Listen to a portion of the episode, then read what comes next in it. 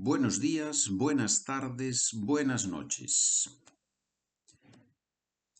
In this episode, in this audio, I'm going to tell you about something that I have heard many times from my students.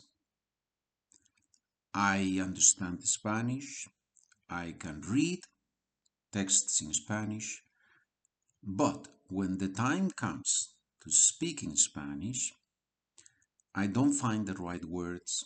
I am very slow at speaking.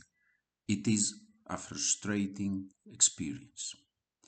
I have heard that from many students, and I have experienced that myself when learning a second language. Because of that, I have been thinking for the last 35 years, only for the last 35 years, why is it so frustrating to learn a language, to use the language, to speak in a second, third, fourth language? And because of that, I have published a book called Spanish for Frustrated Students. What is this book about? This book is about a strategy, not a method, a strategy. What is this strategy? I call it the common sense strategy, la estrategia del sentido común.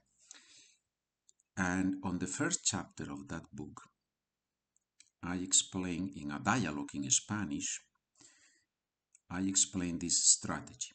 But I'm going to explain it here because if you agree with this strategy, if you think that this strategy strategy can be helpful for you, you may use it and hopefully it will help eliminate that frustration. It's a very simple strategy. You read a conversation in Spanish. I have written four books with conversations in Spanish. You can find them on the website SpanishWithPedro.com. On Amazon, you can find them. You type there Pedro Fernandez Fanjul, F A N J U L.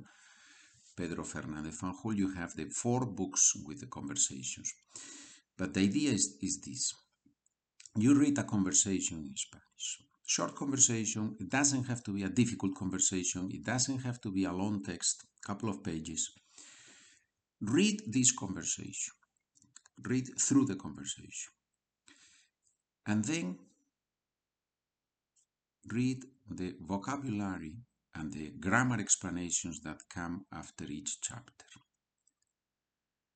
And then get a pen or a pencil and a piece of paper and write a short summary of the conversation. Don't copy the sentences. Create your own words. Obviously, some of the words are going to be the same that I use in the conversations, but try not to copy. Try to narrate in a short summary what you have read. Take your time. And then, once you have written, I recommend handwriting because then you give you give shape to the letters and that helps you remember the words. Once you have written a short summary, try to prepare a presentation, an oral presentation about what you have just written and read. And this presentation, this telling of what you have read, you can put it into practice with yourself first, right? First, you tell it to yourself. You, you close the door of your room, that's very important. And as if you were speaking to a friend, you tell your friend what you have just read. And then, if you have the chance with your teacher, with a friend, to tell this story in Spanish, practice telling this story. This is not the end. This is what I explain in the first chapter of the book. But there is more to it. Once you have written your summary, check the verbs, mostly the verbs. check if you have used the right tenses. Check if you, you have any misspellings. Check with the grammar, with the forms that you have. If you wrote dijo and it's correct dijo and no dije, these type of things. Once you are sure that it's correct, record your summary. Don't read it again as if you were telling your story to a friend. Record, do an audio recording of your of your story. And then hear that story a couple of times and you say, oh, here I have made a mistake, here I have made a mistake, correct that, and do a recording again.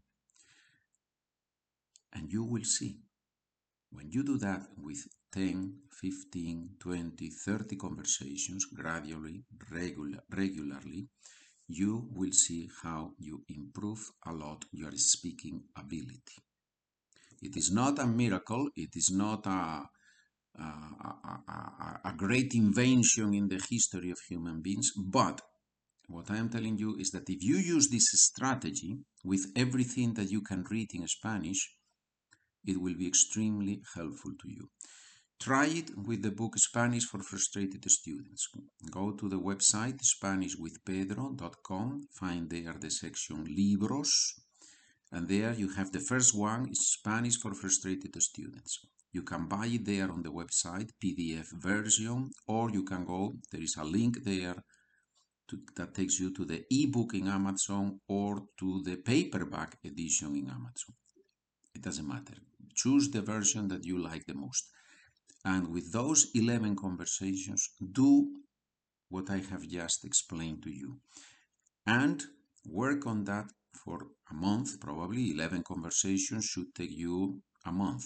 Do that. The whole process, the, the reading, the writing, the summarizing, the recording, and you will see that it's extremely helpful.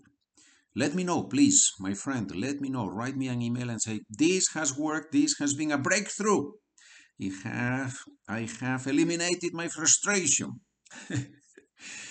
I hope it will, it will work for you. Gracias Estamos en contacto.